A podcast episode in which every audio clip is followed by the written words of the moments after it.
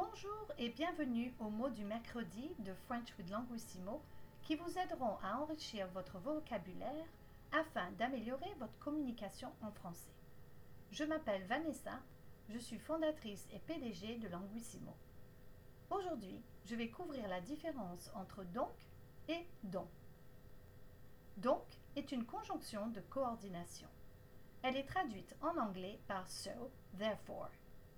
C'est un mot que l'on utilise beaucoup à l'oral, notamment à la fin d'une explication pour exprimer la conséquence. Par exemple, ils avaient faim, donc ils ont acheté à manger. They were hungry, so they bought something to eat. Une expression très connue est je pense donc je suis de Descartes. I think, therefore I am. Pensez à prononcer le C à la fin comme un K donc. Donc. Don est un pronom relatif. Il sert généralement à lier deux phrases entre elles afin d'éviter une répétition. Pour utiliser don, il faut que l'une des deux phrases utilise un verbe avec la proposition de des. Je vous donne un exemple. Première phrase. Le pronom relatif est don. The relative pronoun is don. Deuxième phrase. Je parle du pronom relatif don. I'm talking about the relative pronoun don. Je vais maintenant connecter les deux phrases avec don car je remarque que la deuxième phrase utilise la préposition de des.